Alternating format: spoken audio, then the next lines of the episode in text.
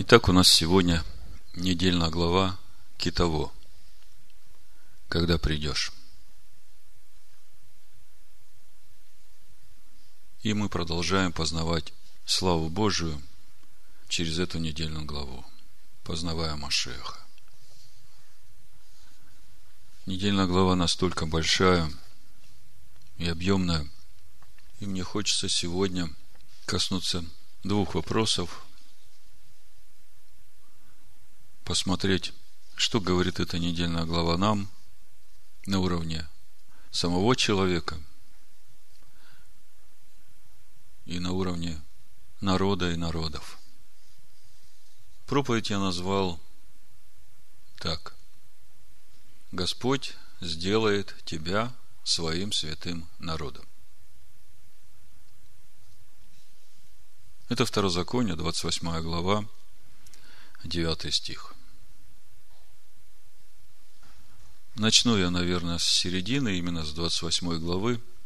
И сначала мы поговорим об общем плане, а потом уже перейдем на личный план, потому что, я думаю, каждый человек, заключивший завет с Богом Авраама, Исхака и Якова, хочет, чтобы его Бог сделал своим святым народом. Правда? Значит, Второзаконие, 28 глава, 9-10 стих я прочитаю по переводу Торы Раши. Написано, Господь сделает тебя своим святым народом, как Он клялся тебе, если будешь соблюдать заповеди Господа, твоего Бога, и будешь идти Его путями. А дальше написано, и увидят все народы земли, что имя Господа наречено на тебе, и устрашатся тебя. Первые 13 стихов книги Второзакония, наверное, это одно из самых читаемых мест в сегодняшнем христианстве. Поэтому мне будет легко сегодня говорить, поскольку большая часть слушающих, я говорю не о вас, а о тех, которые будут слушать это в интернете, в записях, знают эти стихи. Прочитаю с самого начала Второзакония, 28 главу. Но прежде чем начну читать несколько слов о благословении и проклятии. Мы совсем недавно говорили на тему благословений и проклятий и открыли для себя, что от Господа не исходит ни благословения, ни проклятия. Это написано в плаче Еремеи, как вы помните, в 38 стихе. И это было удивительно на фоне всего, что мы читаем в Писаниях, в том числе и в этой недельной главе. Откуда же исходят эти благословения и проклятия? А что исходит от Бога? Яков говорит, Бог есть свет, в нем нет ни тени перемен, и восхотев, родил он нас словом истины. Вот то благо, которое исходит от Всевышнего, это его живое слово. Почему это благо? Почему э, законы Бога, Машех, это благо? Потому что, представьте, если бы люди жили в этом мире, совершенно не имея понятия о том, что этот мир сотворен Богом по определенным законам.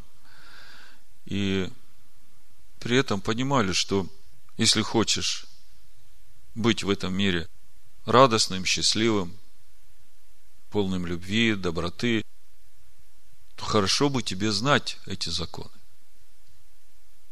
По сути, если какая-то система работает по каким-то законам, и ты входишь в эту систему, и не зная этих законов, по которым она работает, начинаешь там что-то делать, то ты можешь разрушить эту систему.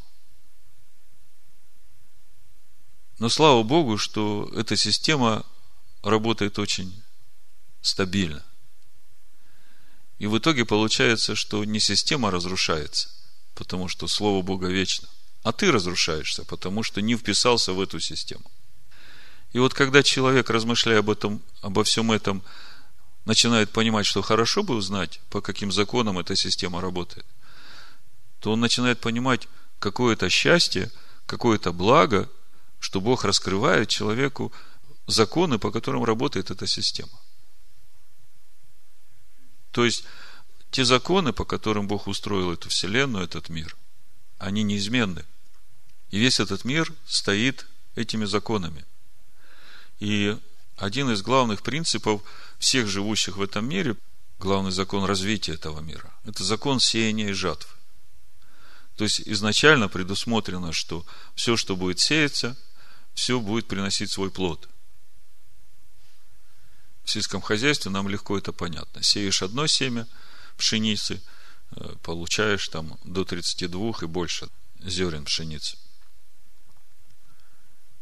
Но самое это печально, что э, этот мир так устроен, что если ты сеешь доброе семя, то оно приносит умножение доброго семени. Но этот же закон работает и в обратную сторону. Если ты сеешь э, злое семя, то оно приносит злое семя, тоже с умножением, и все это в твою жизнь. То есть, суть в том, что от Бога не исходит вот это благословение, проклятие, которое мы сейчас читаем здесь. Просто для того, чтобы нам легче это дошло. Чтобы нам на нашем языке объяснить, насколько важны те законы, которые Бог дает, пишется, что вот благословение и проклятие я предлагаю тебе. На самом деле Бог предлагает нам не благословение и проклятие, Бог предлагает нам узнать законы, по которым живет этот мир, и жить по ним. И когда мы это делаем, тогда автоматически мы сеем доброе семя, и это доброе семя приносит в нашу жизнь умножение, и мы становимся головой, мы наполняемся славой Божией, мы становимся Божьим народом. Если же мы не познаем его законы и идем против них, то, по сути, мы ничего доброго не сеем, а то, что мы сеем, приходит в нашу жизнь, а вместе с этим болезни, разрушение, смерть. И физическое, и духовное. Вот то, как я на сегодня это понимаю. Раньше, когда э, мне говорили благословение и проклятие, когда мы доходили до этой недельной главы, у меня невольно как бы такие мысли. Да, какой строгий Бог Ветхого Завета в кавычках. Это мое христианское мышление прошлого Александра, да? Вот в Новом Завете такого нет. В Новом Завете Иисус Христос все проклятия взял на себя. Он хороший Бог. А этот Бог злой, смотрите, что он делает. Там э, матери рождают своих детей и будут есть их в темноте из-за того, что голодные будут и прочие страсти, да. И думаешь, как этот Бог, о котором говорят, что Он любовь, что Он свет, как вообще Он а, вот такое может делать с людьми? Поэтому, чтобы вот так примитивно не мыслить, в плаче Иеремея 3.38 написано, мы разбирали пару шаббатов назад это место Писания. Прочитаем давайте, и потом дальше начнем уже двигаться. Не от уст ли Всевышнего происходит бедствие и благополучие? Это в синодальном переводе написано. В тексте Торы написано, от уст Всевышнего не исходит ни бедствия, ни благополучия. И 39 стих дальше как бы расшифровывает, почему не исходит. Потому что все те проблемы, которые приходят в жизнь человека, они приходят не от того, что от уст Всевышнего вышло проклятие, а от того, что ты идешь против законов, которыми устроена эта вселенная. Против законов Бога. Зачем сетует человек живущий? То есть, чего ты плачешь? Чего ты на Бога вопишь за трудности свои, за проблемы свои? Всякие сетуют на грехи свои. Что такое сетуй? Плачь, сокрушайся. Потому что если у тебя проблемы сейчас, в том числе и со здоровьем, то сетуй на грехи свои. Плачь, сокрушайся. И проси Господа, чтобы тебе открыл, Откуда этот урожай пришел? Потому что это же не сразу в жизнь нашу приходит. Есть же время созревания семени. Если мы сегодня делаем беззаконие, то это не значит, что завтра уже оно вырастет. Но Бог дал нам своего духа, чтобы это семя не росло, чтобы нам раскаяться, потому что дух обличает, потому что слово живое у нас уже в сердце есть, во всей полноте, оно растет. Итак, 28 глава книги Второзакония, прочитаю первые 10 стихов, поскольку это известно сегодня каждому христианину Римской Церкви. Если ты, когда перейдете за Иордан, будешь слушать гласа Господа Бога твоего, тщательно исполнять все заповеди Его, которые заповедую тебе сегодня, то Господь Бог твой поставит тебя выше всех народов земли. Кому обращены эти слова? К тем, кто собирается входить в обетованную землю. В данном случае это сыновья Якова, народ Израиля, вышедший из Египта. Но по сути это относится и к нам, потому что в Сыне Бог всех нас ввел в Его Царство. Царство возлюбленного Сына. Об этом мы можем прочитать в послании к Колоссянам в первой главе. Ну, с 12 стиха буду читать. Благодаря Бога и Отца, призвавшего нас к участию в наследии святых во свете, избавившего нас от власти тьмы и введшего в царство возлюбленного Сына Своего. Так вот, Слово говорит, если ты, когда перейдете Иордан, будешь слушать гласа Господа Бога твоего – тщательно исполнять все заповеди Его, которые заповедую тебе сегодня, то Господь Бог твой поставит тебя выше всех народов земли.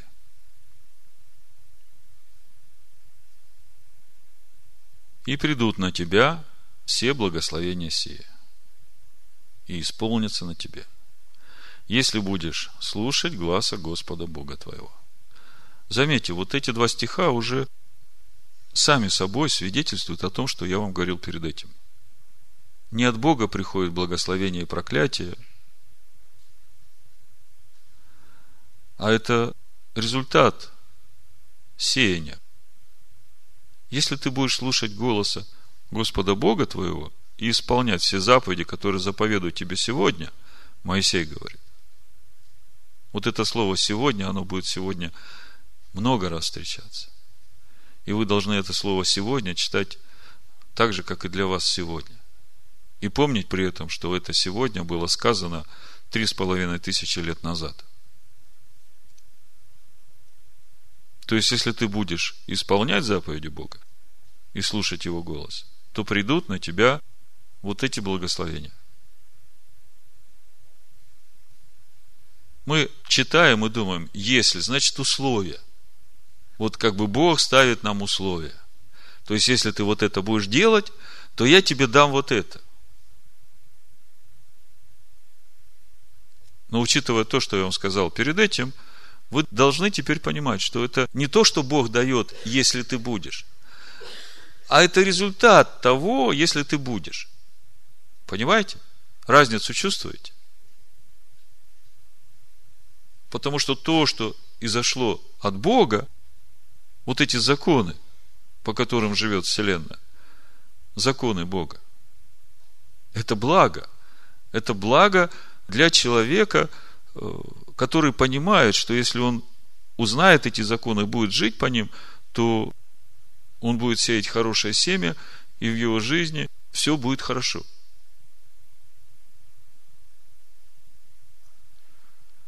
Придут на тебя все благословения сии. Откуда придут? от посеянного. То есть это результат э, твоего хождения. Мне хотелось бы, чтобы мы вот эту разницу сегодня ухватили и почувствовали. То есть, когда ты начинаешь чувствовать эту разницу, ты понимаешь, что как важно для тебя, для каждого из нас, узнать эти законы и жить по ним. Это уже не то, что тебе дают вот выбор. Вот делай так, тебе вот Бог даст вот это. А вот не будешь делать так, тебе Бог даст вот это. Это уже немножко по-другому. Это уже сразу дает человеку личную ответственность за то, что ты сеешь. И придут на тебя все благословения сии. И исполнятся на тебе, если будешь слушаться гласа Господа Бога твоего. Благословен ты в городе, благословен на поле, благословен плод чрева твоего, плод земли твоей, плод скота твоего, плод твоих волов, и плод овец твоих. Благословенны житницы твои, кладовые твои. Благословен ты при входе твоем, благословен ты при выходе твоем. Поразит пред тобой Господь врагов твоих, восстающих на тебя. Одним путем они выступят против тебя, а семью путями побегут от тебя – Пошлет Господь тебе благословение в житницах твоих и во всяком деле рук твоих, и благословит тебя на земле, которую Господь Бог твой дает тебе. И поставит тебя Господь народом, святым своим. Вот у нас в синодальном переводе написано «поставит». Если смотреть Тору в оригинале, написано «сделает». Сделает тебя Господь народом святым своим, как Он клялся тебе, если ты будешь соблюдать заповеди Господа Бога твоего и будешь ходить путями Его. Вот мы, когда читаем этот стих, у нас сразу такое э, наше человеческое плотское мышление. Ага, вот если я вот это буду делать, то тогда Бог возьмет и каким-то образом меня сделает, то есть э, Господь что-то со мной сделает, вот Он меня как-то вот так вот переделает, и мы вот так вот думаем, да? Наше такое человеческое понимание. На самом деле, если смотреть духовно этот стих, то Господь сделает. То есть, когда ты будешь слушать голоса Его и исполнять Его заповеди, то Господь, живущий в тебе, сделает тебя вот таким – святым народом. То есть, вот в этом стихе уже сам механизм. Когда я прочитал в начале, сразу первый вопрос. Кто же не хочет, чтобы Господь его сделал святым народом, правда? А как сделать? Господи, что надо делать, чтобы ты мог сделать? Господь говорит, вы это сделаете, когда будете делать то, что я вам говорю. Вы просто дадите в себе место мне. И когда вы это дадите мне, то я, живущий в вас, и через это вы будете святым народом. Вот чем больше углубляешься в Тору, тем больше видишь, насколько она едина с э, учением Иешуа. Вам вот то, что я сейчас рассказал, ничего не напоминает в Новом Завете? Ну вот Иоанна 14 главу давайте откроем и посмотрим. Там ведь об этом же самом. Господь сделает тебя святым народом. Это не внешнее, что Господь тут, а ты там, и Он будет тебя делать святым народом. Это внутреннее. Если ты будешь делать вот это, слушать голос и исполнять Его заповеди, то через это Господь станет жить в тебе. И через это ты станешь святым народом. Откуда во мне святость? Святость от Бога, живущего во мне. Настоящая святость. Амен. Так э, давайте теперь сравним с Иоанна 14 главой. Там ведь об этом же самом. 21 стих.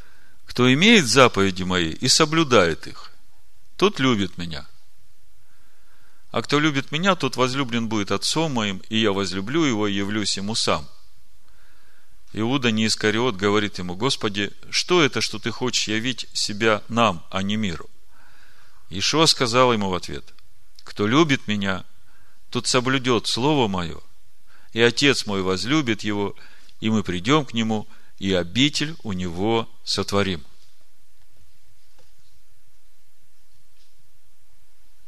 Почему Ишуа говорит, кто имеет заповеди и соблюдет их? Это разве не то же самое, кто слушает голос мой и исполняет заповеди мои? Это ведь то же самое. И когда ты слушаешься этому и это делаешь, ты этим жить начинаешь. Слово входит в тебя. А когда Слово входит в тебя, то почему Иешуа говорит, Отец возлюбит тебя, и мы придем, и обитель в тебе сотворим? Что является обителю Бога в тебе? Бог, которого никто никогда не видел и видеть не может. Может просто вот так прийти и обитель в тебе сотворить? Не может. Почему? Потому что мы не можем выдержать его святость. Но когда Слово в тебе будет, то это и есть вот тот сосуд, в котором может пребывать Всевышний в тебе. Потому что это Слово умерло за тебя. Все грехи твои взяло на себя, и теперь ты, принимая его, принимаешь обитель для Бога в себе – и вот через это ты становишься народом святым. Через это Господь, тетраграмматон, делает тебя святым народом. Мы думаем, что Он делает, а на самом деле мы, через то, что соблюдаем заповеди Его, делаем себя святыми, потому что даем место в себе Богу, святость от Бога, живущего в нас. Я не сложно говорю? То есть, вот здесь вот можно видеть разницу между духовным мышлением и нашим человеческим, обычным, плотским мышлением. Мы как бы все внешне думаем, мы внешними образами думаем. Мы все время, думая о себе, думаем, что мы здесь, а Бог там. И вместе с тем мы увидим, что то, что мы сейчас читаем в Торе, 28 главе, в 9 стихе Второзакония, это слово в слово по духу. То, что мы читаем в Евангелии от Иоанна, 14 главе. А теперь смотрите следующий стих. «И увидят все народы земли, что имя Господа нарицается на тебе и убоятся тебя». Чем отличается вот этот народ, который Господь сделает народом святым, от всех народов земли – Чувствуете разницу? Все просто. Неважно, из какого ты народа. Важно, что ты делаешь. Если ты слушаешь голос Господа Бога твоего и исполняешь все заповеди Его, которые Он заповедует сегодня, то это дает место в тебе Богу.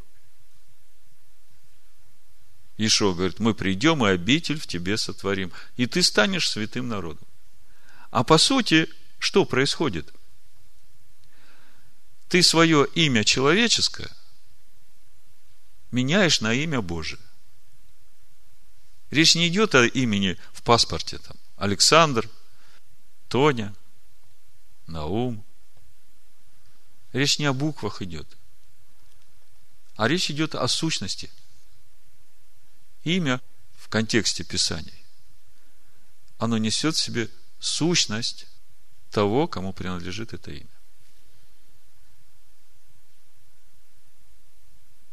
А когда мы читаем в 137-м псалме 2 стихе «Выше всех имен своих Бог превознес имя, Слово Свое», то мы тогда понимаем, что речь идет о Машехе, который раскрывает нам сущность Бога.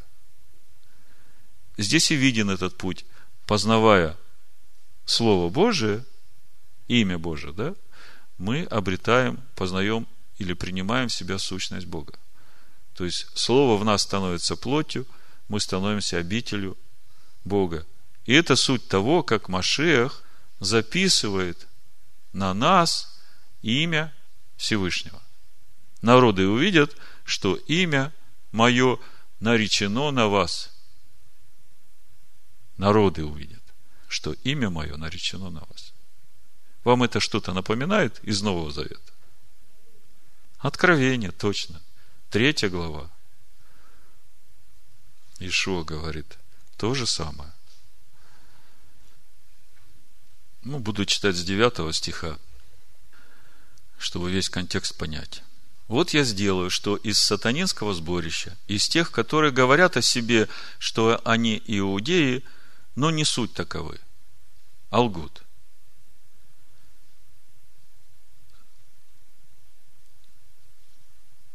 Интересное место в Новом Завете.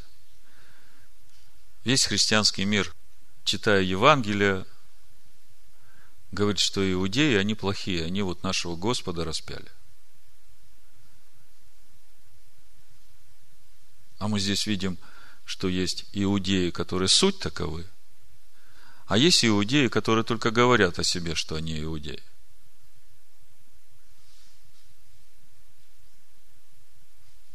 И это нам что-то открывает в понимании всех Евангелий Нового Завета где иудеи, которые суть таковы, у которых Ишуа Машех царь.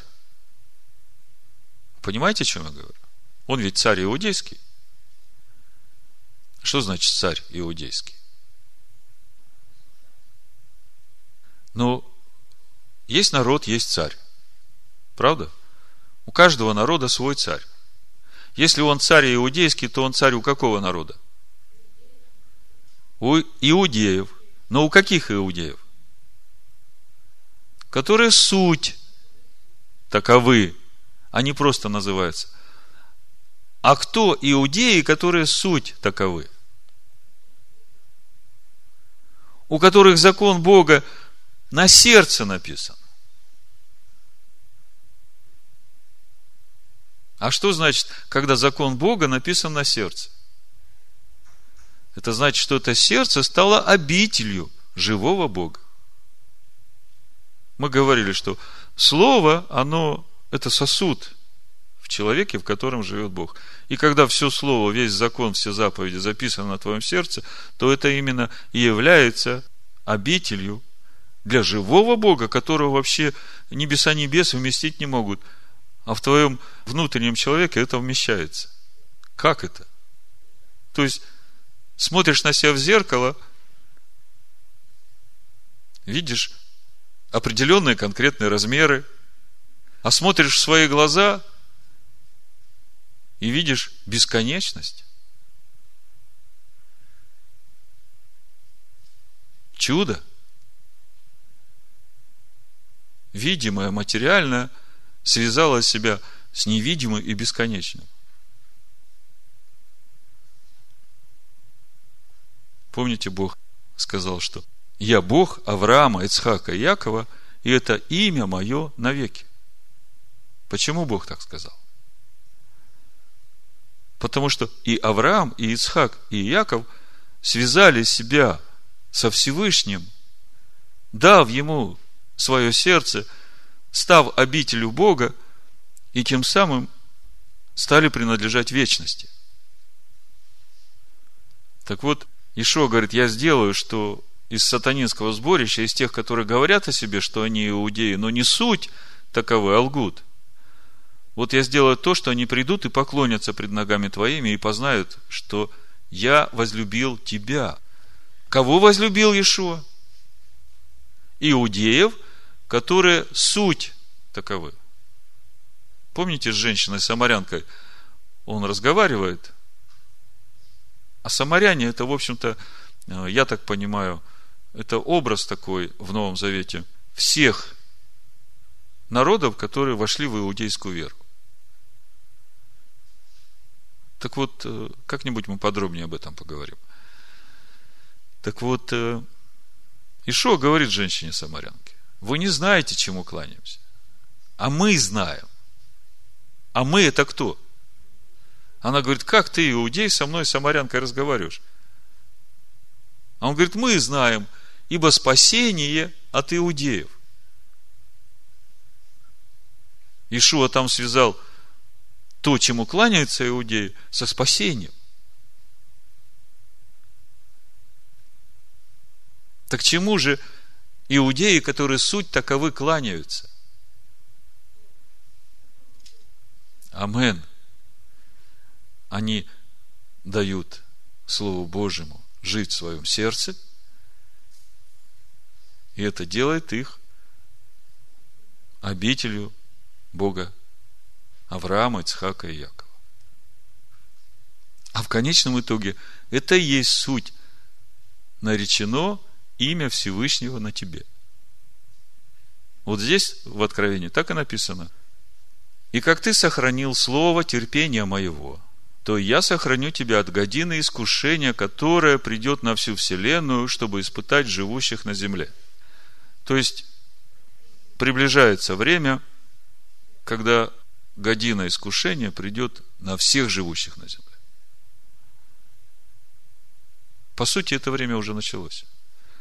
Когда я смотрю то, насколько сейчас активно гомосексуалисты наступают, используя вот эти демократические права, думая, что они имеют такие же права, как и, и все остальные, то я вижу, что година искушения уже началась. Все гряду скоро. Держи, что имеешь, дабы кто не восхитил венца твоего. Представьте, что всякий, кто будет утверждать, что гомосексуализм это зло, он не только белой вороной будет в этом мире, он врагом будет живущих в этом мире. А Ишуа говорит, держи, что имеешь.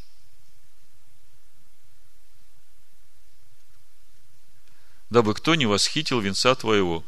Побеждающего сделаю столпом в храме Бога моего, и он уже не выйдет вон, и напишу на нем имя Бога моего.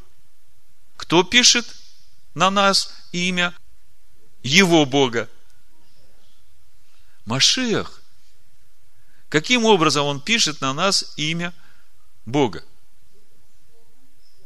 Словом. Он записывает на сердцах наших свое слово, а это слово – обитель Всевышнего. Слово в нас становится плотью, обителю Всевышнего. Вот когда дети сейчас рассказывали псалмы – они еще только учат эти псалмы. Но придет время, эти стихи начнут жить в них, когда они будут проходить через определенные испытания в своей жизни. И именно через это слово будет через их сердца высвобождаться эта сила Божия, чтобы устоять. А по сути это Бог, живущий в нас. Имя Бога моего и имя Града – Бога моего. Скажите, я знаю, что вы знаете ответ. Град Бога моего, из чего он состоит, вернее, из кого? Из Машеха. А Машех из кого состоит?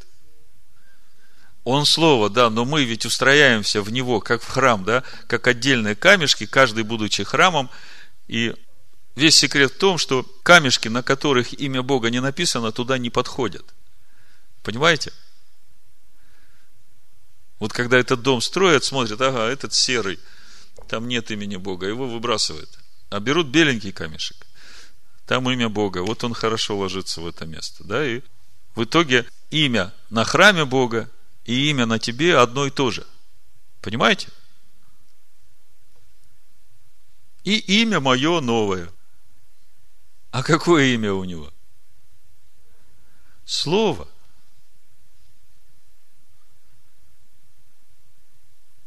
А мы только что говорили, что Слово, Слово Божие, оно как раз является именем Всевышнего, потому что раскрывает нам сущность Всевышнего. Так что, по сути, записано будет одно имя. Суть, сущность Всевышнего, суть обитель Бога, живущего в тебе. Так вот это как раз и есть наречется на тебе имя. Видите, мы читаем как бы Тору, все время разъяснения проводим в Новом Завете, возвращаемся опять в Тору. Мы вроде как говорим об общем плане, а получается, что говорим о внутреннем тоже. Слава Богу. Значит, 10 стих 28 главы. и увидят все народы земли, что имя Господа нарицается на тебе, и убоятся тебя. Почему народы убоятся?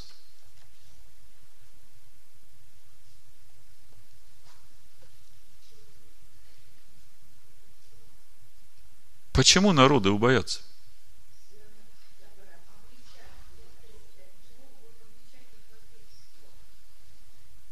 Значит, мы говорили, что заповеди Бога, закон Бога отличает его народ от всех других народов. Да? И, по сути, глядя на содержание сегодняшней недельной главы, мы видим, что завет включает в себя простое условие. Слушайте голоса моего и соблюдайте заповеди мои. А все остальное расшифровка. Но она входит в содержание завета умножение, благословение, если ты все это делаешь, проклятие, разрушение, болезни, если ты это не делаешь. В Новом Завете Иешуа все проклятия взял на себя. Мы это хорошо знаем, да? Но скажите мне, действительно ли все проклятия Иешуа взял на себя? Суть вопроса в том, что если человек делает зло и раскаивается в нем, это одна ситуация. Если человек делает зло и не раскаивается в нем, это другая ситуация. Так Иешуа берет и те, и другие проклятия на себя. Но вот 27 глава Второзакония, прочитаю несколько проклятий, потому что, ну, христианское мышление, вы знаете это. Мы берем только благословение вот со Второзакония книги 28 главы, а проклятие мы это евреям отдаем. Мы новый Израиль, мы берем себе вот эти все благословения. А все проклятия Ветхого Завета, они принадлежат евреям.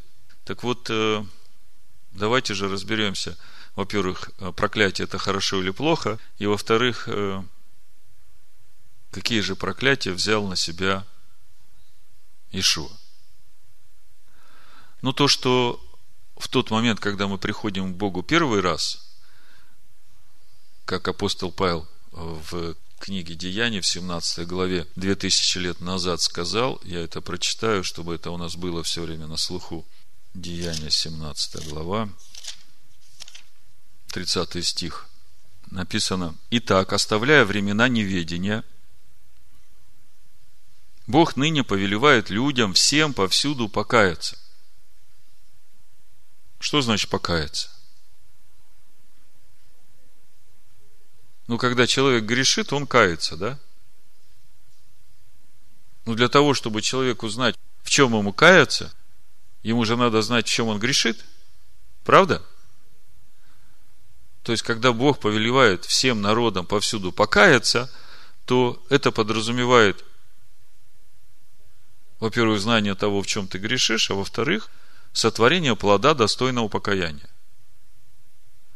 Потому что какой смысл? Каяться и потом опять идти делать то же самое, и опять каяться, и опять идти делать то же самое, и опять каяться, и опять делать то же самое. Мудрецы говорят, такой человек как будто и не каялся. То есть, покаяние включает в себя, во-первых, знание того, в чем согрешаешь, а во-вторых, плод достойный покаяния, то есть жизнь уже по слову. Вы согласны со мной? Да? Так вот, две тысячи лет назад апостол Павел говорит, и так оставляя времена неведения, то есть времена неведения, до этого законы Бога знал только Израиль. Бог формировал свой народ. А теперь Бог посылает своих апостолов, в том числе и Павла, для того, чтобы эти законы открыть всем народам.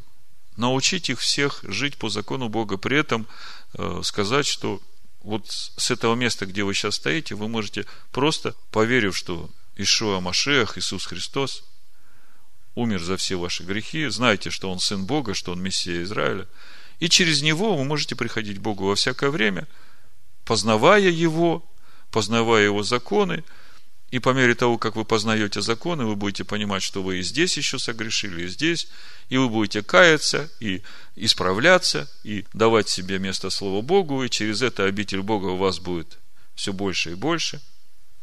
По сути, мы ведь сейчас стоим накануне праздника Роша Шана. День воцарения Всевышнего. Мы уже много говорили об этом.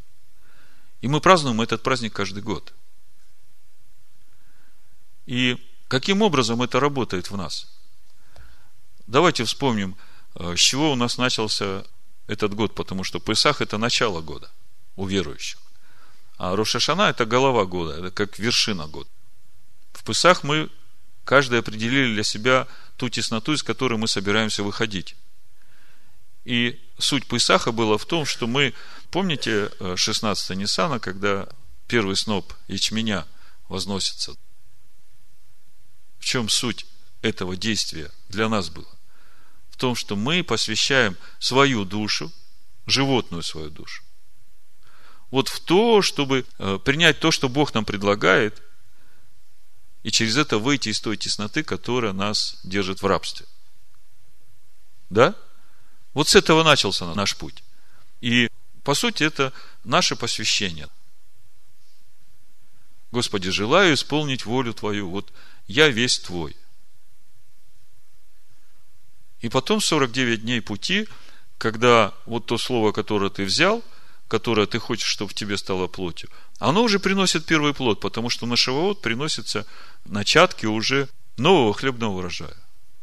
Вы прекрасно это помните. Но эти начатки, они приносятся кислыми, как вы помните. Пекутся два хлеба кислых и приносятся в жертву Богу, но на жертвеннике их не сжигают, отдают священнику. Почему кислые?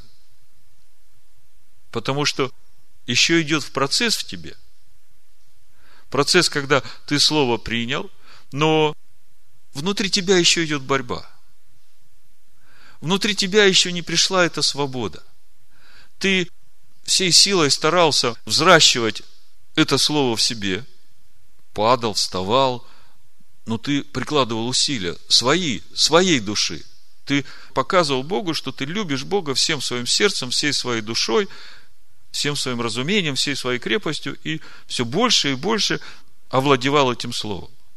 И вот первый плод, который нашивал уже, ты принес, и что с тобой происходит? Бог дает тебе начаток силы на это. Ты ощутил какой-то простор, но ты еще не ощутил всю свободу. В чем суть свободы? Вот когда придет Роша Шана, и это слово, которое ты взял, станет обителью Бога, тебе уже не надо будет прикладывать усилия в этом.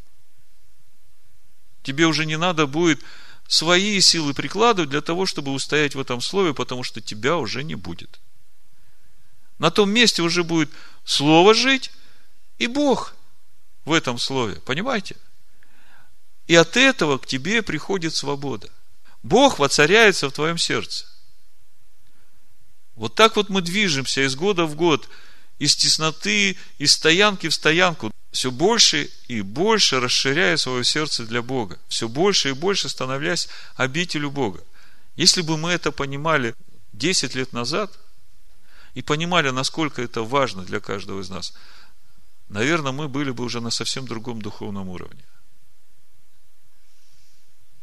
Но слава Богу, что мы сейчас это понимаем. Это говорит о том, что мы растем. Что мы не стоим на месте. Слава Всевышнему за это. Так вот, смотрите, Бог повелевает повсюду всем людям покаяться. Деяние 17 глава. А в 31 стихе написано – Ибо Он назначил день, в который будет праведно судить Вселенную посредством предопределенного им мужа, подав удостоверение всем, воскресив его из мертвых. Он назначил день. Кто он? Бог. Бог будет судить Вселенную посредством, то есть через предопределенного им мужа. А кто этот муж? Машех, Слово. То есть, для народов уже оправдания нету, потому что судить всех будет уже по слову. И поскольку Бог уже две тысячи лет назад через апостола Павла сказал всем народам покаяться, примириться с Богом, то оправдания уже нет никому. Так вот, подходим к судам Бога, да? Благословение и проклятие. Хорошо это или плохо проклятие? В чем суть проклятия? Это наказание. Это наказание. Скажите, в Новом Завете работают проклятия? А как же работают, если э, Иисус Христос взял на себя все проклятия? Как? Все говорят, что не работают. Э, давайте откроем 1 Коринфянам 11 главу. Слышите меня, да? Да, да, да, я понимаю. Не работают, мы под благодатью. Как же не работают, если в 1 Коринфянах 11 главе с 30 стиха написано, что еще как работают? Давайте прочитаем. Ну, с 29 буду читать. Ибо кто ест и пьет недостойно, тот ест и пьет осуждение себе, не рассуждая о теле Господнем. Тело Господне – это Слово. И когда ты ешь и пьешь недостойно это Слово внутрь себя, что значит недостойно? Ешь и пьешь, как бы оно должно в тебе быть твоим естеством, а на самом деле твое естество не совпадает. И поэтому, как я уже говорил в начале, ты этот механизм разрушить не сможешь. Потому что Слово Божие вечно, да? А поскольку оно в тебе не совпадает, а ты его ешь и пьешь, как бы говоря о том, что да и амен, оно твое, ты начинаешь болеть. Вот тут об этом и говорится. То есть проклятие приходит.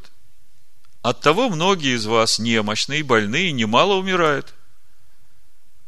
Если мы начнем сейчас читать вторую часть книги Второзакония 28 главы, где начинается проклятие, там об этом же самом. Немощны, больны, всякие психические расстройства приходят, всякие болезни, которые в Египте были, придут, даже те, которых не написано. Начинает все это приходить. Почему? Закон сеяния и жатвы работать начинает. А дальше написано, ибо если бы мы судили сами себя, то не были бы судимы. Вот они, суды Бога начинают совершаться. Но я вам хочу сказать, что в конечном итоге это же благо для тебя. Тебе только это надо понять. Я вам сейчас объясню, почему благо. Будучи же судимы, наказываемся от Господа, чтобы не быть осужденными с миром. Скажу, почему не быть осужденными с миром. Псалом 147, 8, 9 стих. Написано в синодальном переводе 147, 8 стих. Он возвестил Слово Свое Иакову. Кому возвестил? Иакову. Не церкви из язычников, а Иакову уставы свои и суды свои Израилю. Не сделал он того никакому другому народу, и судов его они не знают. Аллилуйя! Кому аллилуйя, а кому Господи помилуй. Почему так написано? А что значит Хорошо это или плохо, что народы судов его не знают? Плохо, оказывается. Так речь идет об этих проклятиях, которые вот мы сейчас читаем. Казалось бы, что для народов хорошо, что они этих проклятий не знают. Сейчас мы вернемся в Коринфянам 11 главу, вам тогда эти стихи раскроются очень широко. Будучи же судимы, наказываемся от Господа, чтобы не быть осужденными с миром. Давайте 118 псалом откроем, я вам покажу, в чем секрет. Заметьте, Израиль знает его суды. Кто такой Израиль?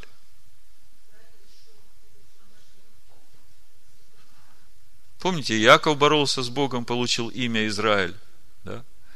А в 49 главе Исаия мы читаем, что Бог называет Машеха Израилем. То есть, всякий, кто борется с Богом, и в конечном итоге получает имя Израиль, это и есть вот этот путь или процесс становления обителю Бога, потому что Израиль – это Слово. А Слово – это обитель Всевышнего. 118-й псалом открыли, да? Я вам несколько стихов почитаю. Это Давид пишет о судах Всевышнего.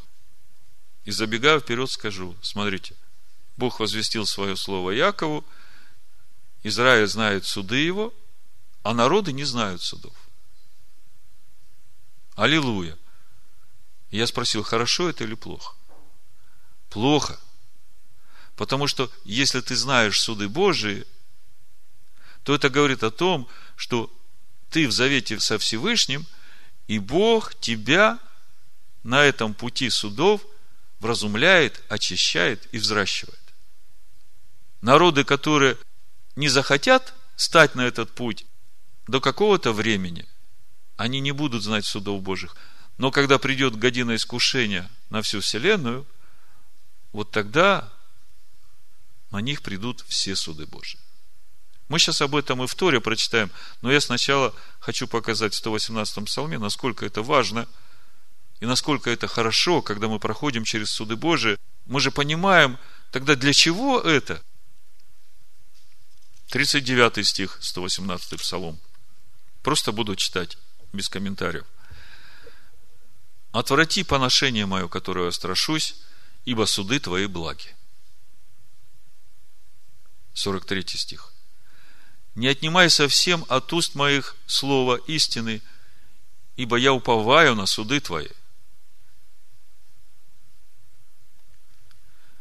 52 стих. Вспоминал суды Твои, Господи, от века, и утешался. Вспоминал суды и утешался. 62 стих. В полночь вставал, славословил Тебя за праведные суды Твои. 75 стих. Знаю, Господи, что суды Твои праведны, и по справедливости Ты наказал меня. И 175 стих. Да живет душа моя, и да славит Тебя, и суды Твои да помогут мне. В чем помогут? В том, чтобы душа жила. Чтобы душа была жива. Теперь возвращаемся в 11 главу 1 послания к Коринфянам, читаем 32 стих. «Будучи же судимы, наказываемся от Господа, чтобы не быть осужденными с миром». Разве это не то же самое, о чем я вам сейчас читал?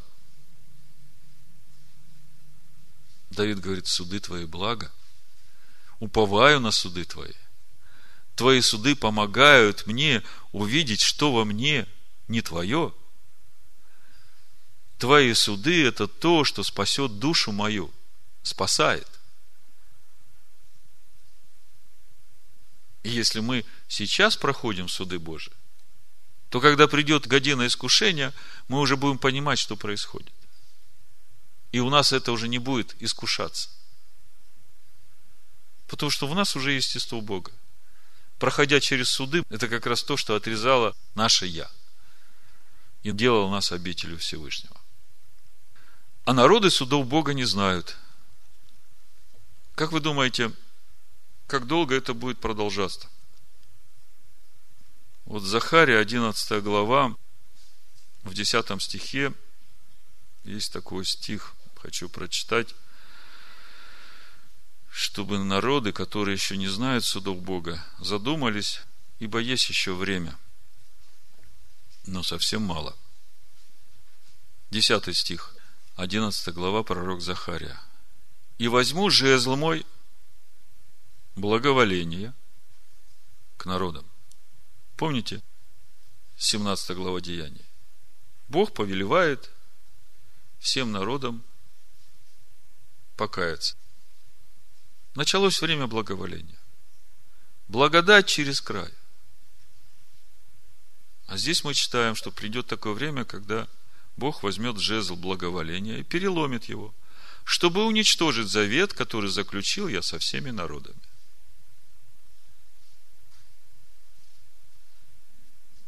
То есть наступит такое время, когда вот это приглашение покаяться и примириться с Богом, время действия этого приглашения закончится. Жезл благоволения будет преломлен. И тогда начнутся суды Божии уже для тех, которые не приняли это приглашение Всевышнего. Ну, в общем-то, вы все это знаете. Я просто по Писаниям хочу показать вам, как терпелив Бог и как милостив ко всем народам, потому что на своем народе, на Израиле, Бог показывает всем народам, насколько важно то, что Он заповедал всем народам. Насколько важны эти законы, которые Бог дал Иакову. Даже глядя на то, через что проходит Иаков до сегодня, народы могли бы посмотреть на это и убояться. Вот Исайя 42 глава, давайте несколько стихов прочитаем. С 18 по 23. Слушайте глухие и смотрите, слепые, чтобы видеть. Кому это обращение? Кто как слеп, как раб мой, и глух, как вестник мой, мною посланный? Кто так слеп, как возлюбленный, так слеп, как раб Господа? Речь идет об Иакове. Ты видел многое, но не замечал. Уши были открыты, но не слышал. Господу угодно было ради правды своей возвеличить и прославить закон. Тот самый закон, о котором мы читаем сегодня. Вот сегодня я тебе заповедую слушать голоса моего и соблюдать заповеди мои. И придут на тебя вот эти благословения. Это же, можно сказать, тайна всех миров. Открытие этих законов – это раскрытие тайны всех миров для человека. Потому что глубина этих законов бесконечна. Но этот народ разоренный, разграбленный, все они связаны в подземельях, сокрыты в темницах, сделались добычей, и нет избавителя, ограбленный, и никто не говорит «отдай назад». И вот 23 стих. Исайя 42 глава. Кто из вас преклонил к этому ухо, вникнул и выслушал это для будущего? Кто из вас? К кому обращаются? ко всем народам. То, что происходит с Иаковом до сегодня, это должно было заставить все народы задуматься и понять, что Бог не шутит. Что Бог что-то хочет сказать через это всем народам. А вот теперь давайте Иеремию 30 главу откроем и посмотрим, продолжение этой истории. Ну, вообще-то надо читать с первого стиха. Я, наверное, почитаю, потому что это очень важно слышать. Чтобы понять, насколько важно это слышать, сразу обратите внимание на 24 стих 30 главы Иеремии. Это как бы итог того, о чем мы сейчас будем читать. Пламенный гнев Господа не отвратится – доколе он не совершит и не выполнит намерение сердца своего. В последние дни уразумеете это.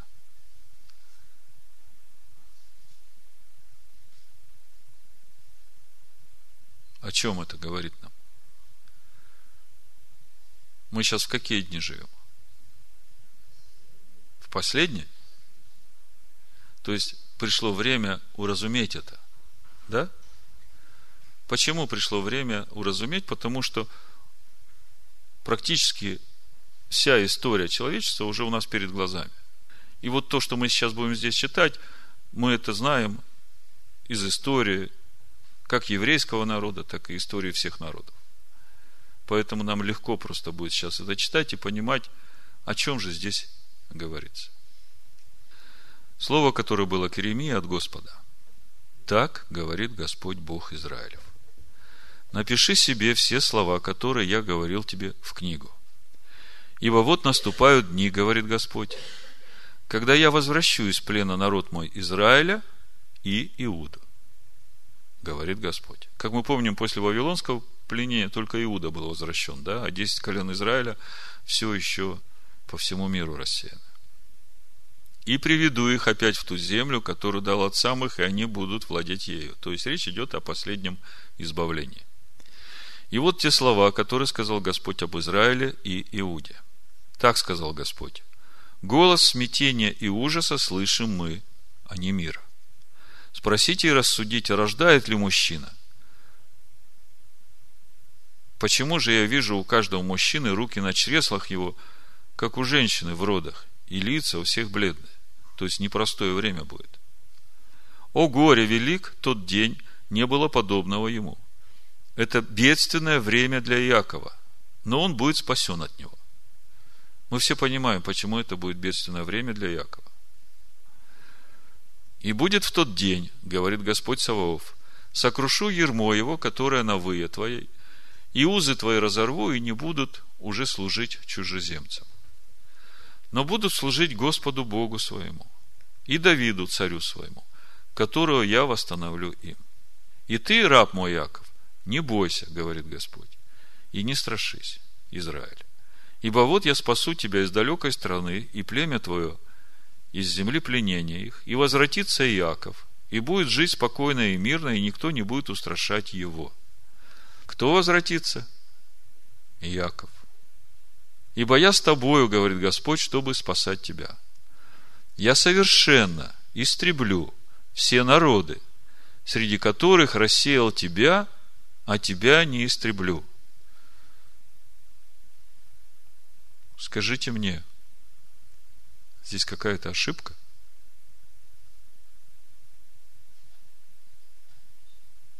Неужели Бог такой безжалостный? Представьте себе Украину, Россию, Польшу, Латвию, Европу, везде, где рассеян еврейский народ. А Бог говорит, что вот все эти народы, среди которых я рассеял тебя, Иаков, я совершенно истреблю. Почему Бог так говорит? Скажите мне, для чего Бог рассеял Иакова по всем народам? Но мы понимаем, что Иаков нарушал законы. Бог рассеял Иакова среди всех народов, чтобы народы вникли, вдумались, потому что Бог желает возвысить и превознести свой закон, чтобы народы, глядя на Иакова, начали учиться этим законам. Потому что Бог ведь повелел всем народам покаяться и сказал, что придет время, когда его закон, сын его, будет судить все народы. Бог через этот закон будет судить все народы, и тогда уже оправдания никому не будет. В самом начале я сказал, что начало второзакония 28 главы относится к нам, потому что Бог и нас ввел через Сына в царство возлюбленного Сына Своего. И именно этим отличается его народ от народов. По сути, когда Павел говорит в 11 главе послания римлянам о том, что нужно отсечься от дикой маслины и привиться к природной маслине, здесь об этом же. Неважно, какой ты национальности, неважно, какого ты народа, Важно, стал ты обителью Бога или нет. Важно, наречено на тебе имя Всевышнего или нет. Так вот, народы – это те, на которых имя Всевышнего не наречено. И как мы читали в 10 стихе 28 главы Второзакония, народы увидят, что на тебе наречено имя, и убоятся. И поэтому мы в Захарии 8 главе читаем, что возьмутся 10 человек из разных народов за полу Иудея и скажут, мы видели, что с вами Бог, мы пойдем с тобой. Ну так, слава Богу, что ухватятся. А как же с остальными, которые вот в течение двух тысяч лет жили в этом благоволении, пока жезл не был переломлен? Они так и остались народами. Посмотрите сегодня на церкви, языческие церкви. В каждом государстве, в каждом народе – Иисус одет в свои национальные одежды, празднует э, национальные праздники своих народов. Это тот Иисус? Это тот Иешуа, который истинный в Писаниях. Вот там-то вся и беда. Есть только один народ у Бога. И суть этого народа – имя мое напишу на вас. Ибо я с тобою, говорит Господь, 11 стих, чтобы спасать тебя. Я совершенно истреблю все народы, среди которых рассеял тебя, а тебя не истреблю. Я буду наказывать тебя в мире, не наказанным не оставлю тебя. Потом мы прочитаем э, послание евреям, 12 главу, с 4 стиха. Напомните мне. Это в заключении у нас будет. Мы увидим, насколько здорово, когда Отец наказывает. Насколько это замечательно. Насколько это полезно. Хотя в тот момент, когда наказывают, нам не кажется это здоровым.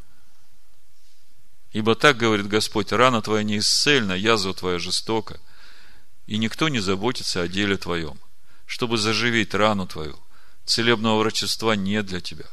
Все друзья твои забыли тебя, не ищут тебя, ибо я поразил тебя ударами неприятельскими, жестоким наказанием за множество беззаконий твоих, потому что грехи твои умножились. Что вопиешь ты, Помните, мы в плаче Еремея читали? Зачем сетуешь? Сетуй на грехи свои, да? Что вопиешь ты о ранах твоих, о жестокости болезни твоей? По множеству беззаконий твоих я сделал тебе это, потому что грехи твои умножились. Но все пожирающие тебя будут пожраны. И все враги твои, все сами пойдут в плен – и опустошители твои будут опустошены, и все грабители твоих предам грабежу. 16 стих. Кто есть кто здесь?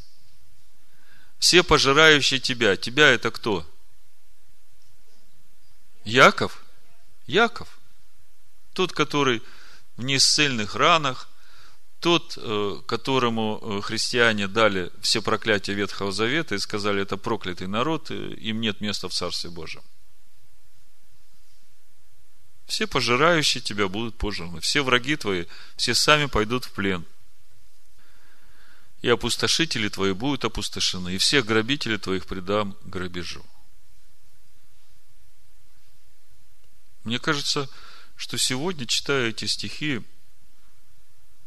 даже самые ярые ненавистники иудеев должны были бы вздрогнуть.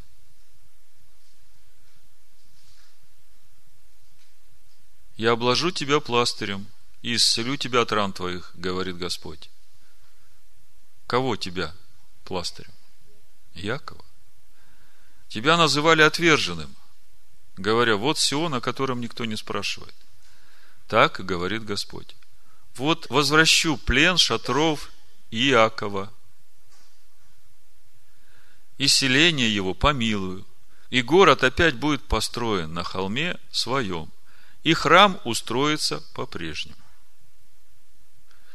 И вознесутся из них благодарение и голос веселящихся, и я умножу их, и не будут умоляться, и прославлю их, и не будут унижены и сыновья его будут, как прежде, и сон его будет предстоять предо мною, и накажу всех притеснителей его. И будет вождь его из него самого, и владыка его произойдет из среды его. И я приближу его, и он приступит ко мне, ибо кто отважится сам собой приблизиться ко мне, говорит Господь. И вы будете моим народом, и я буду вам Богом.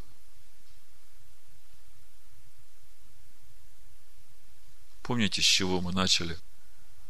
28.9 Второзакония. И я говорил вам, как это Господь сделает? Написано, сделает тебя Господь народом святым своим, как Он клялся тебе, если ты будешь соблюдать заповеди Господа Бога твоего и будешь ходить путями Его. Сделает тебя Господь сделает именно тем, что будет жить в тебе, что ты станешь обителю Его, если будешь слушать голоса Его и ходить путями Его. И вы будете моим народом, и я буду вам Богом. Вот яростный вихрь идет от Господа, вихрь грозный. Он падет на голову нечестивых. пламенный гнев Господа не отвратится, доколе он не совершит и не выполнит намерение сердца своего. В последние дни уразумеете это. Мы начинаем это уразумевать. Я надеюсь, что и народы тоже. Хотелось бы, чтобы как можно больше народа ухватилось за полу Иудея. То есть в итоге, что мы видим? Что вхождение в обетованную землю в конечном итоге имеет два пути развития ситуации в твоей жизни. Если ты, войдя в землю, будешь слушаться голоса Его и ходить путями Его, то в твоей жизни будет умножение. Если ты не будешь слушаться голоса Его, не будешь соблюдать заповеди Его и постановления Его, то ты сам своим выбором будешь разрушать свою жизнь и в конечном итоге погибнешь в озере Огненном. Потому что не стал обителью Бога. И как же нам сегодня, вот нам, сидящим здесь и слушающим вот это слово, проверить себя, а действительно ли я вошел в эту обетованную землю? Действительно ли я сею доброе семя? Недельная глава именно с этого начинается. Недельная глава начинается именно со свидетельства того, что ты вошел в обетованную землю. И скажите мне, в чем суть этого свидетельства? С чего начинается недельная глава? Давайте 26 главу книги Второзакония откроем. Вот слушайте внимательно. Я вам буду читать, а вы мне сразу скажите, что же является моим свидетельством того, что я вошел в обетованную землю. Слушайте. Когда ты придешь в землю, первый стих, 26 глава, книга Второзакония, которую Господь Бог твой дает тебе в удел, и овладеешь ею, поселишься в ней, то возьми начатки всех плодов земли, которые ты получишь от земли твоей, которую Господь Бог твой дает тебе, положи в корзину и пойди на то место, которое Бог твой изберет, чтобы пребывало там имя Его. И приди к священнику, который будет в те дни, и скажи ему, сегодня исповедую перед Господом Богом твоим, что я вошел в ту землю, которую Господь клялся отцам нашим дать нам. Священник возьмет корзину из руки твоей, поставит ее перед жертвенником Господа Бога твоего. Ты же отвечай и скажи перед Господом Богом твоим.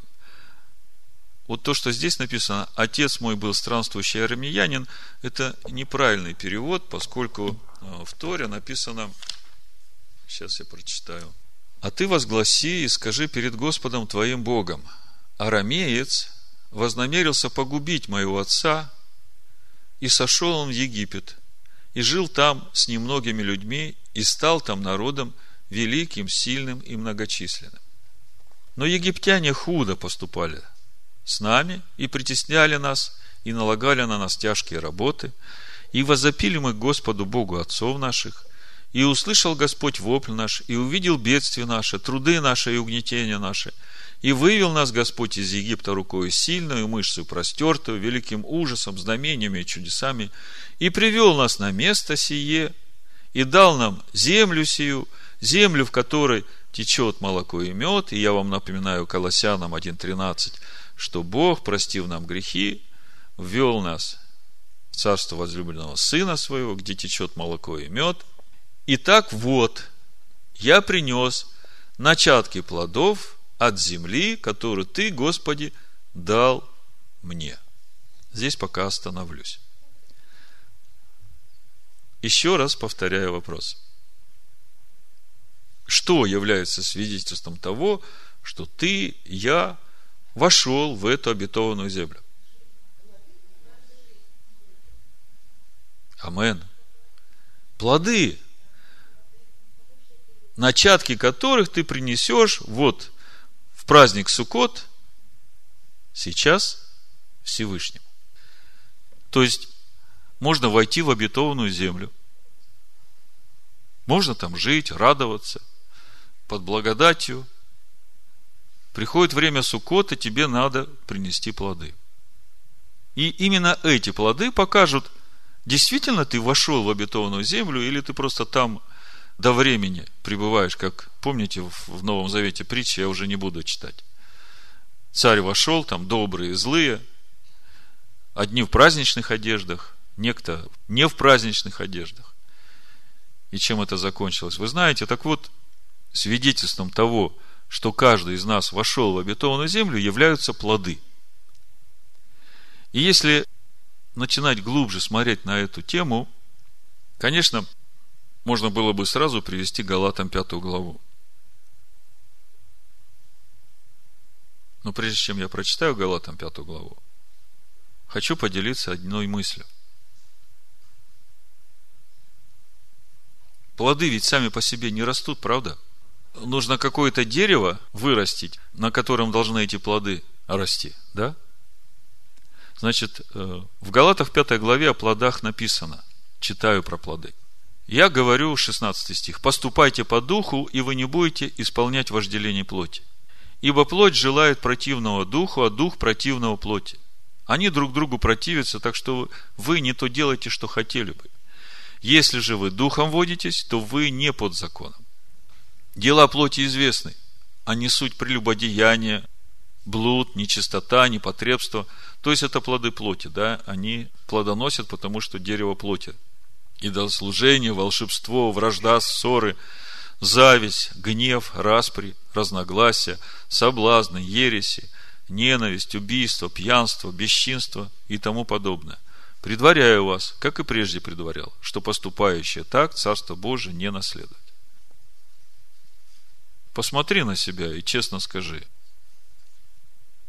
Вражда, ссоры, зависть, гнев, распри, разногласия. Приносишь ты еще такие плоды? Я уж не говорю прелюбодеяние, блуд, нечистота, непотребство. Может быть, это тоже кому-то относится. Но мне хотелось бы думать, что мы уже выше стоим. Так вот, Плод же Духа, плод Духа, любовь, радость, мир, долготерпение, благость, милосердие, вера, кротость, воздержание. Мы все знаем, что это плоды Духа, что это то, что, в принципе, нам нужно принести, да? Это вот эти плоды свидетельствуют, что мы вошли в Царство Божие. Так вот, когда я размышлял о сути этих плодов, я понимал, что мы все хотим, чтобы эти плоды в нас были. Только одного хотения мало. Надо же понять, каким образом это в нас растет. Каким образом и где, и как. И когда я слушал комментарии мудрецов на то, какие начатки первых плодов приносятся в храм, как свидетельство того, что я вошел в обетованную землю – то как вы думаете, все плоды приносятся? Оказывается, не все. Например, яблоки не приносятся. Тыквы не приносятся. Приносится всего семь видов плодов, которые свидетельствуют о том, что ты вошел в обетованную землю. И когда я стал слушать про эти семь плодов, я вам прочитаю их. Пшеница, ячмень, виноград. Это вам понятно, даже в духовном смысле, да? Дальше. Гранаты, маслины, финики, инжир. Вот семь плодов, которые приносятся в храм. И мы могли бы долго размышлять о сути каждого плода. Я уверен, что они наверняка говорят нам о том, о чем я в духе просто услышал. Это же дерево. Это именно то дерево, которое должно принести в нас вот эти плоды. Скажите, какое дерево имеет семь ветвей? Я говорю о миноре. Я говорю о 11 главе пророка Исаия. Давайте откроем. То есть мы сейчас говорим о том, каким образом вот эти плоды Духа, любовь, мир, радость, долготерпение, благость, милосердие, как это все в нас должно расти. Раньше я думал, ну вот в этом году я буду работать над кротостью. Там в этом году я буду работать над милосердием. как работать? Я как бы всего себя фокусирую на том, что я буду милосердным во всем, да? Самого себя фокусирую на том, что буду кротким во всем. Не работает. Так э, как же это должно по-настоящему? Я не говорю теорию, понимаете? Я хочу, э, чтобы это по-настоящему работало в нас, чтобы мы разумение имели, что нам надо делать, чтобы вот это стало плодоносить. Так вот, смотрите, Исайя 11 глава, с первого стиха буду читать. Сколько плодов приносится, первых начатков плодов? Семь. Слушайте. И произойдет отрасль от корня Исеева, и ветвь произрастет от корня его – и почиет на нем, считаем, Дух Господень, раз, Дух премудрости, два, Дух разума, три, Дух совета, четыре, Дух крепости, пять, Дух ведения, шесть, Дух благочестия, семь.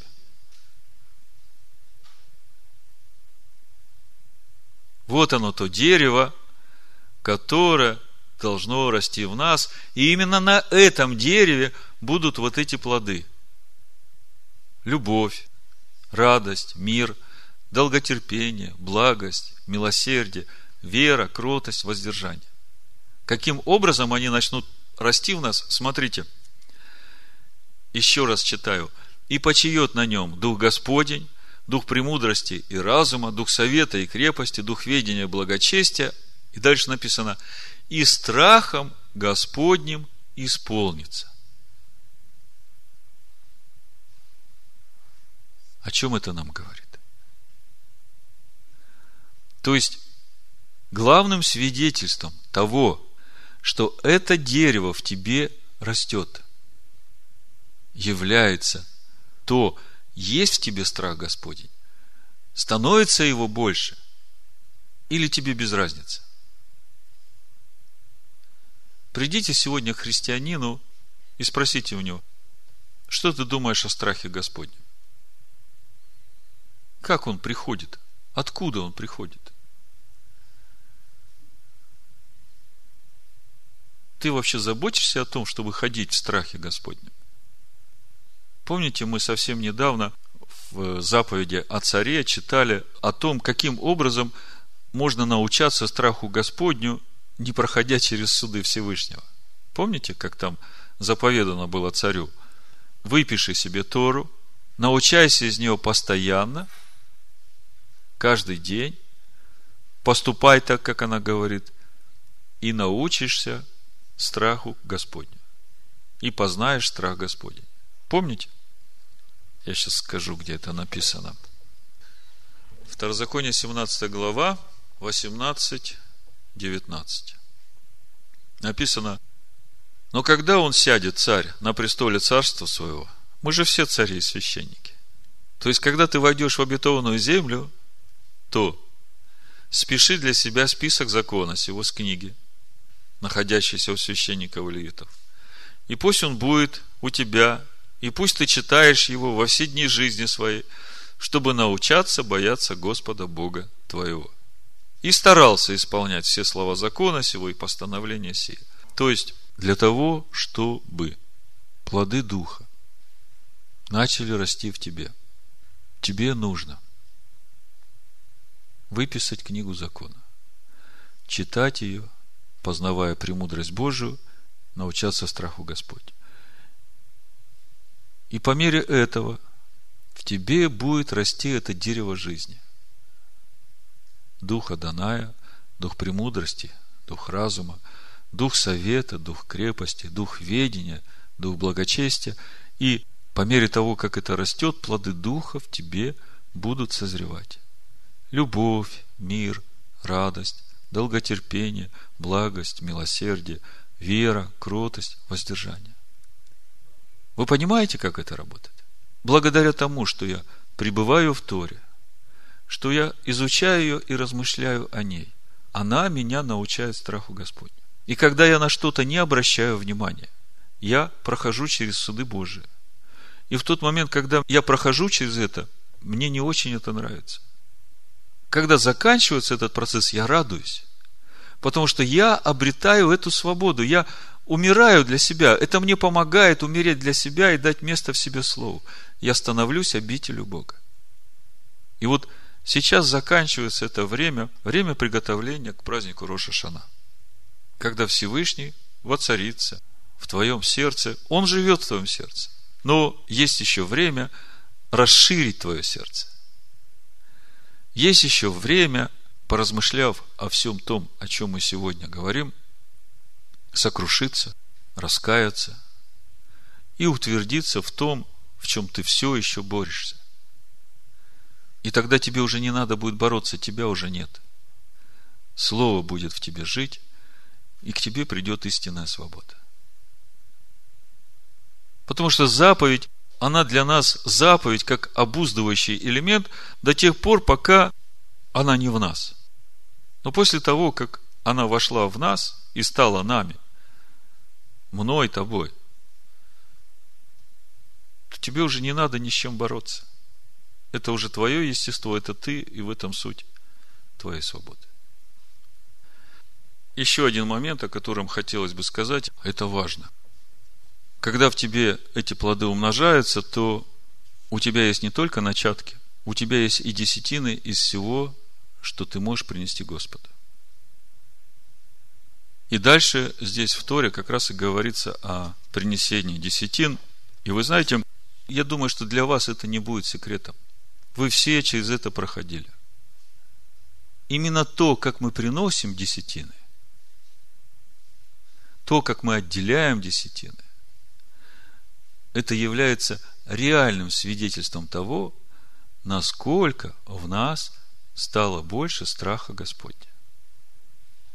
Чем больше ты познаешь Всевышнего, тем больше ты трепещешь над тем, чтобы, не дай Бог, ни в чем не обокрасть Всевышнего. Потому что это не Всевышнему нужно, это тебе нужно. Мы уже в прошлом году подробно разбирали о том, какие десятины, когда приносить. Я просто бегло вам напомню. Помните в Малахии, в третьей главе, Бог говорит, буду читать с девятого, проклятием вы прокляты, потому что вы, весь народ, обкрадываете меня. Проклятием вы прокляты.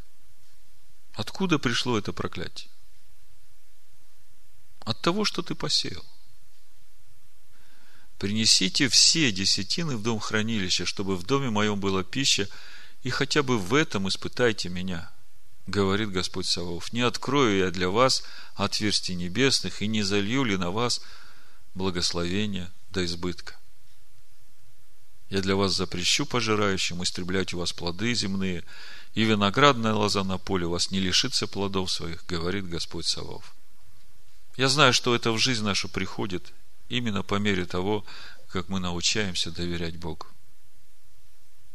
Потому что мы начинаем видеть, что это не обязанность для нас, а это благословение для нас. И даже глядя на то, как мы живем в недостатке или в избытке в том смысле, что у нас на все хватает, и мы никому ничего не должны. Я не говорю о том благословении, как э, сегодня понимается в христианстве, процветание, изобилие, самолеты. Я не об этом говорю. Но я говорю о том, что праведник, он не терпит нужды ни в чем. У него всегда на все хватает. Об этом избытке я говорю. И у него всегда есть из чего уделять нуждающимся. И когда этого у человека нет, то мой первый совет – посмотри, как ты отделяешь свои десятины. Потому что если ты обкрадываешь Бога, то ты обкрадываешь себя по сути.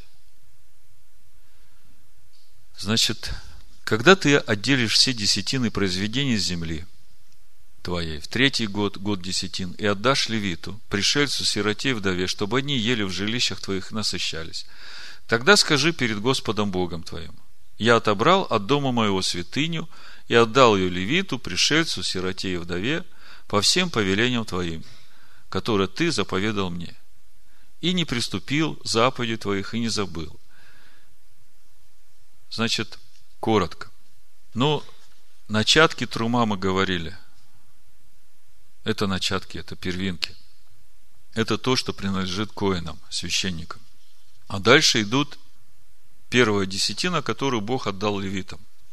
Вот э, Левит 27, 30, 32 написано, «И всякая десятина на земле из семян земли и плодов дерева принадлежит Господу». Это святыня Господня.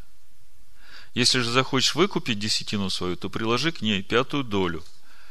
И всякую десятину из крупного мелкого скота и всего, что проходит под жезлом десятое, должно посвящать Господу. Не должно разбирать, хорошее ли то или худое, и не должно заменять его. Если же кто заменит его, то и само оно, и замена его будет святынью и не может быть выкуплено. То есть, когда мы читаем об этом, то это как-то не стыкуется с тем, что мы читаем в Второзаконии 14 главе 22 стих написано «Отделяй десятину от всего произведения семян твоих, которые приходят с поля твоего каждогодно, и ешь перед Господом Богом твоим на том месте, которое изберет Он, чтобы пребывать имени Его там. Десятину хлеба твоего, вина твоего, елея твоего, первенцев крупного скота твоего, мелкого скота твоего». Да? То есть, это как бы десятина, которую ты ешь. А в Левите мы читаем, что это Господу. И в числах 18 главе с 21 по 26 э, Бог конкретизирует, говорит, а сынам Левия вот я дал в удел десятину из всего, что у Израиля, за службу их, за то, что они отправляют службу в скинии собрания. И сыны Израилевы не должны приступать к скинии собрания, чтобы не понести греха и не умереть. Пусть левиты исправляют службу в скинии собрания и несут на себе грех их. Это устав вечный в роды ваши, Среди же сынов Израилевых они не получат и удела, так как десятину сынов Израилевых, которую не приносят возношение Господу, я отдаю левитам в удел. Потому и сказал я им, между сынами Израилевыми они не получат удела. То есть, мы видим, что есть десятина, которую надо съедать перед Господом, когда идешь на праздники, а есть десятина, которая принадлежит Господу и которую Господь отдает левитам. Так вот, есть две десятины. Первая десятина называется Маасер решен. Это десятина, которую Бог отдает левитам. А есть вторая десятина, которую этот же еврей должен отделять от того, что у него остается, и съедать это перед Господом в Иерусалиме и до края земли на его празднике. Съедать это ты должен с левитом и пришельцем, которые в жилищах твоих. И эта десятина в третий и шестой год раздается левиту, пришельцу, сироте и вдове. То есть, первый, второй, четвертый и пятый года ты это съедаешь с левитом в Иерусалиме, а в третий и шестой год это просто раздаешь в своих пределах тем левитам, которые живут в твоих пределах и всем, кто в твоих пределах нуждается. То есть, это вторая десятина, она в третий и шестой год становится третьей десятиной. Я как-то говорил свой опыт, у меня это просто. Первую десятину у меня отдельный конверт, все, что входит в мои двери, в мой дом, от этого я отделяю десятину, это я приношу Господу. А вторую десятину мы отделяем точно такую же, как первую. И делим ее пополам. Как бы мы не думаем, третий год, шестой, первый, второй, потому что сейчас мы поклоняемся Господу не на горе сей и не в Иерусалиме, а повсюду. Поэтому эту вторую десятину у нас просто два конверта. Половину мы кладем на праздники Господни для себя, для своей семьи, а половину на помощь нуждающимся в нашей общине первую очередь. Потому что написано, что из нее нельзя отделять мертвому. Это для народа Божьего для нуждающихся. Вот так, чтобы вам просто это понять. Если вы хотите на улице э, кому-то дать бедным подаяние, то это еще отдельные деньги, которые по вашему усмотрению вы можете давать. Это что касается приношения десятина. Так вот, мудрецы обращают внимание на то, каким образом отделяются эти десятины. Я хочу прочитать вам и рассказать один комментарий, хасидскую притчу одну. Значит, э, читаем 26 глава о том, каким образом отделять. 14 стих, 26 глава. «Не ел от нее в печали моей и не отделял ее в нечистоте». Вот это вот не отделял ее в нечистоте. То есть, когда ты нечистый, когда в тебе есть какая-то неправда, то то, что ты отделяешь для Бога, это тебе не полезно. Бог это не примет.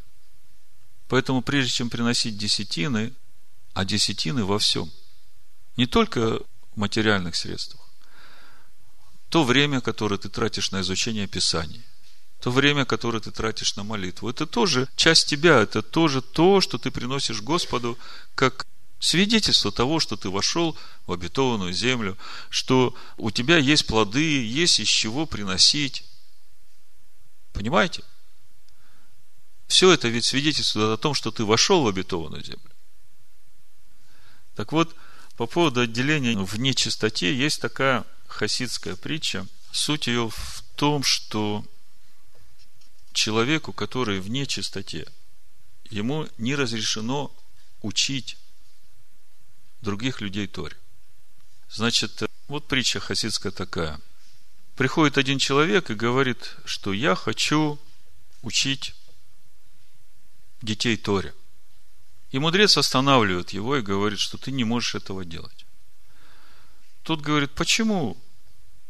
Мое учение хорошее, немножко Раши, немножко комментариев Моисея, немножко комментариев мудрецов. Это же все кошерная пища. И этот мудрец говорит ему, знаешь, жила корова, хорошая корова, кошерная. Ее зарезали, тоже кошерно. Приготовили мясо, тоже кошерно. Все было кошерно. Но когда подавали кушать, положили в нечистую миску. И человек, который соблюдает кашрут, который заботится о том, чтобы то, что он ест, было чистым, он не стал есть это мясо. И ему говорят, а почему ты отказался есть? Он говорит, у меня нет претензий ни к мясу, ни к тому, как оно приготовлено. Все хорошо. Но вот этот сосуд, в который это положено, он нечистый. Поэтому я не могу его есть.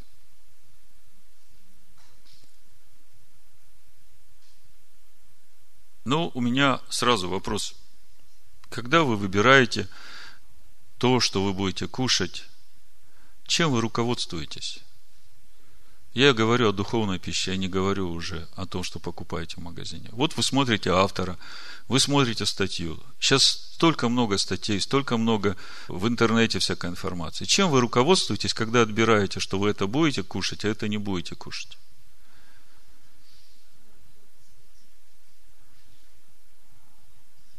Ну, мой вам совет – Прежде чем вы решите, что вам кушать, вы посмотрите, сосуд чистый или нет. Понимаете? Тот сосуд, через который вам это будут давать, он чистый или нет? Потому что если сосуд не чистый, то вся пища, которую вам будут давать, она нечистая, она сделает вас нечистыми. И именно для того, чтобы вот, вот такие вот учителя не исказили истину Писания. И поэтому поставлены эти камни на входе. Это как мезуза на входе в квартиру. А то, о чем мы читаем, повеление Господа Моисею, когда войдете, поставьте камни, обмажьте их мелом, известью, и напишите явно на всех языках эти законы. Человек, любой путник, который входит в эту землю, он проходит обязательно через это место, через эти две горы. Это как врата входа. Гевал и Горизим. А мудрецы говорят, когда речь идет о камне, это же речь идет о Слове Божьем, о Машехе. Мудрецы говорят, это Эвен, Аштия, на этом все мироздание стоит. Эвен, Аштия – это краеугольный камень, с него началось создание мира. И мудрецы говорят, это Слово. То есть, они тоже говорят, что и мы. Так вот, на этом камне, еще сверху, пока ты в этот камень не пробился, еще сверху написано то же самое, чтобы все, глядя на этот камень, могли прочитать явно и понять эти законы. Потому что когда ты входишь в любой дом, в любую страну, то ты уважаешь законы этого государства, в которое ты входишь, правда? То же самое и Бог говорит. Вот напиши явно, чтобы всякий входящий знал законы этой земли. А речь идет о Царстве Божьем. Это что касается заботы Бога о том, чтобы все люди достигли познания истины и спаслись. Значит, э, в заключение Евреям 12 глава. Буду читать с 4 стиха. Вообще-то даже с первого. Посему и мы, имея вокруг себя такое облако свидетелей, свергнем себя всякое бремя и запинающий нас грех, и с терпением будем проходить предлежащее нам поприще, взирая на начальника и совершителя веры Иешуа и Иисуса, который вместо предлежавшей ему радости претерпел крест, пренебрегший посрамление, и воссел одесную престола Божия. Помыслите о претерпевшем такое над собой поругание от грешников, чтобы вам не изнемочь и не ослабеть душами вашими. Вы еще не до крови сражались, подвязаясь против греха. И забыли утешение, которое предлагается вам, как сынам. Сын мой, не пренебрегай наказания Господня и не унывай, когда Он обличает тебя. Ибо Господь, кого любит, того наказывает. Бьет же всякого сына, которого принимает. Если вы терпите наказание, то Бог поступает с вами, как с сынами – Ибо если какой сын, которого бы не наказывал отец, если же остаетесь без наказания, которое всем общее, то есть не стесняйся, что тебя Бог наказывает. Все через это проходят. То вы незаконные дети, а не сыны. Притом, если мы, будучи наказываем плотскими родителями нашими, боялись их, то не гораздо ли более должны покориться Отцу Духов, чтобы жить. Те наказывали нас по своему произволу для немногих дней, а сей для пользы, чтобы нам иметь участие в святости Его. Всякое наказание в настоящее время кажется не радостью, а печалью. А после, наученный через него, доставляет мирный плод праведности. Итак, да укрепите опустившиеся руки и ослабевшие колени, и ходите прямо ногами вашими, дабы хромлющее не совратилось, а лучше исправилось. Старайтесь иметь мир со всеми и святость, без которой никто не увидит Господа. Наблюдайте, чтобы кто не лишился благодати Божией, чтобы какой горький корень, возникнув, не причинил вреда, и чтобы им не сквернились многие. Чтобы не было между вами какого блудника или нечестивца – который бы, как Исав, за одну снеть отказался от своего первородства. Ибо вы знаете, что после того он, желая наследовать благословение, был отвержен. Не мог переменить мысли отца, хотя и просил о том со слезами. Видите, как все строго и вместе с тем понятно и однозначно. Давид говорит, суды твои благи. Суды твои научают меня, помогают мне, спасают душу мою. Ну вот это все, что я хотел вам сказать. В заключение мне хочется еще раз вам напомнить, что суть благословения и проклятия – это не то, что исходит от Бога, а это то, что приходит в нашу жизнь как результат нашего сеяния. Поэтому давайте просто помолимся, чтобы Господь помог нам искоренить всякое злое семя в своей жизни и дать нам способность сеять это доброе семя, чтобы было из чего приносить и начатки, и десятины Господу Богу нашему. И тем свидетельствовать, что Ты – вошел в обетованную землю. Отец, мы приходим к Тебе сейчас в имени Амашеха Ишуа. Мы благодарим Тебя за то, что Ты в Сыне Своем простил нам все грехи наши и ввел нас в Царство возлюбленного Сына. И Ишуа сказал, что тем вы прославите Отца моего, если принесете много плода. Мы хотим принести эти плоды и благодарим Тебя за Слово Твое, которое животворит нас.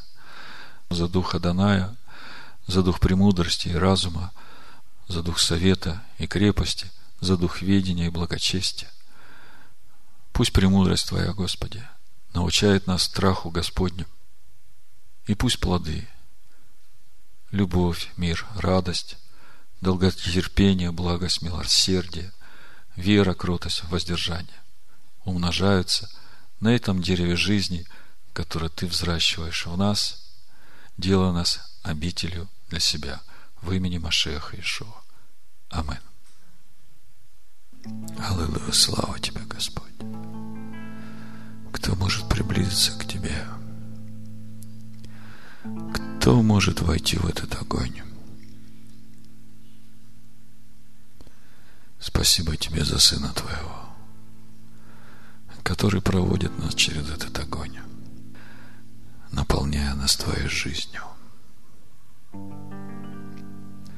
Я помазал царя моего над Сионом и сказал, что я ныне родил его сам. Приходите ко мне, через него миллионы, я воздам вам по вере, по вере воздам. Приходите ко мне, через него миллионы. Я воздам вам по вере, по вере воздам. Отделил для себя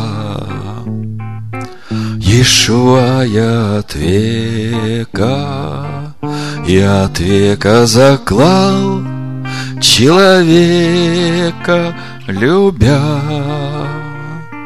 Ощутишь, наконец, как люблю человека, Если сына отдал я на смерть за тебя, Ощутишь, наконец, как люблю человека, если сына отдал я на смерть за тебя. Уповай на меня,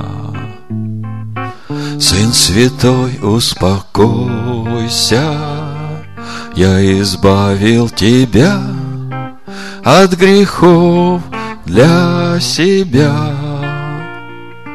Сохрани же себя Кровью сына омойся Посмотри на меня Нет грехов у тебя Сохрани же себя Кровью сына омойся Посмотри на себя, нет грехов у тебя. Я помазал царя моего над Сиона и сказал, что я ныне родил его сам. Приходите ко мне, Через него миллионы Я воздам вам по вере, по вере воздам.